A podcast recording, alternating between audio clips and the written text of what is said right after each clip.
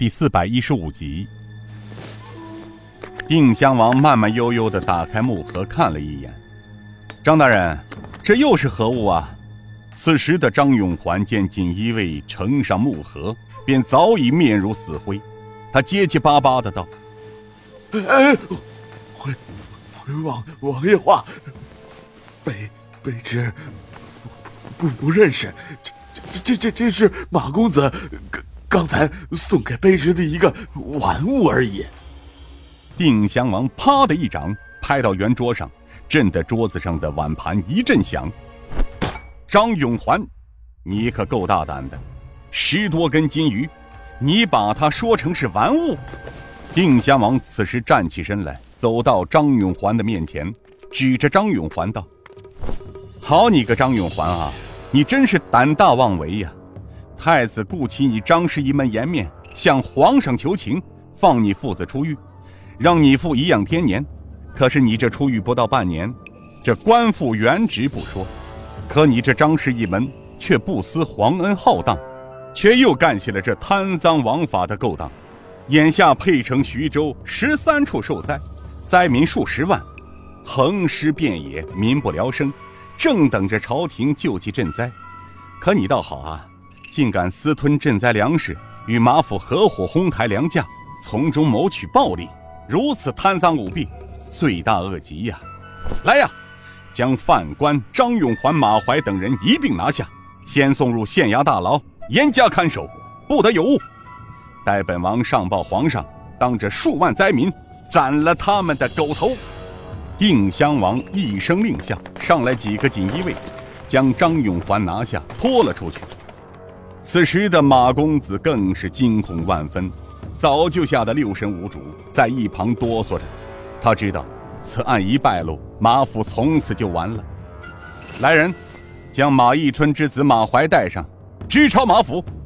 通知县令，将城里城外无家可归的难民都送到马府几处庄园安置。是。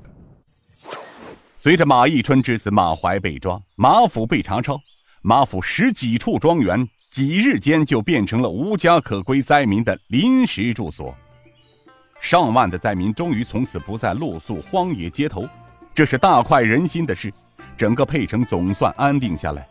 按尹建平的布置，城里城外搭建了百处粥棚，难民们自发的充当义工，开展自救互助。不到半个月，神风九义也从外地购的粮食物资先后抵达灾区。受神风九义及马莹莹靖江筹粮的影响，宜州、靖江各府筹措赈灾粮油无数，纷纷送往灾区。此话不表。按飞虎门的门规，由牛坛主师徒、铁算盘李勇带领手下，将灾区那些失去父母的孤儿收养，在靖江、宜州等地设立了几处供养所，将收养的孤儿分批送达。马莹莹从小生长在富贵人家。哪里见过这种灾难呀？各地灾民之惨状，连日来与云云和刘武兄妹辗转于难民的区域，眼看着难民们卖儿卖女，整天与泪水为伴，痛彻心扉。民间流传着一首凄怆的卖子恨：家贫有子贫亦交，骨肉丝重哪能抛？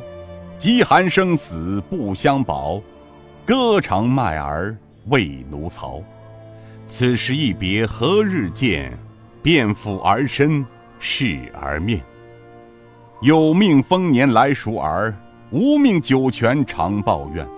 主儿切莫苦思量，忧思成病谁汝将？抱头顿足哭声绝，悲风飒飒天茫茫。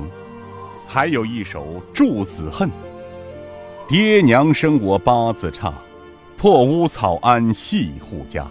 冬天破袄难遮风，夏季汗滴易衰疤。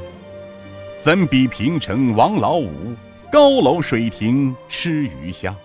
我儿千万多修福，修得来世娶娇娃。转眼间一个月过去了，尹建平与六王爷正在衙内相谈，一个锦衣卫匆匆而至。禀六王爷，钦差尹大人，晋王在城外清风山住西寺，后见六王爷，钦差尹大人。尹建平听声跳起，高兴的道：“六哥，晋南王哥哥到沛城了。”定襄王笑了笑：“哈哈，二哥到沛城那是早晚的事儿。他呀，早就知道兄弟你在这里了。我想二哥能从徐州到沛城来见你我，依本王想，这一来嘛，大概那边救灾之事已定；二来嘛，咱们多月未见，想过来看看咱们。”哎，不对呀，这二哥不来城中，却为何相约清风山呢？哎，王都尉，二哥可有什么交代？那王都尉道：“回六王爷话，晋王让卑职过来，想请六王爷和钦差尹大人时，他交代过卑职，除了王爷四大护卫，以及钦差尹大人的天王四星之外，其他人等就留在衙内。”定襄王和尹建平相视了一下，哦。看来二哥有事要与你说了，尹建平道：“六哥，晋王哥哥会有什么事儿找平儿说呢？”走吧，兄弟，见到二哥之后，你就会明白了。